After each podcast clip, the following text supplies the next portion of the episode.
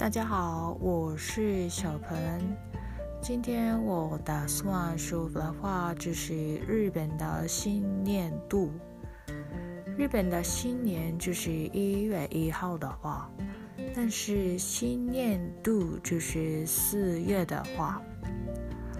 我们一般来说，新年度就是学校工作的地方。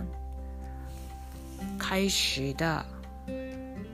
時期日本では1月1日が新年ですが4月は新しい年度新年度の始まりです。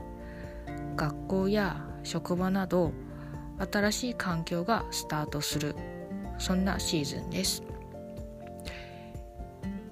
環境が変わって緊張したりとか慣れない仕事とか友達とかそんな不安もあるかもしれないけれど、えー、5月にはゴールデンウィークがあるので頑張って過ごしたりしています、今日は、えー、日本の新年度のお話でした。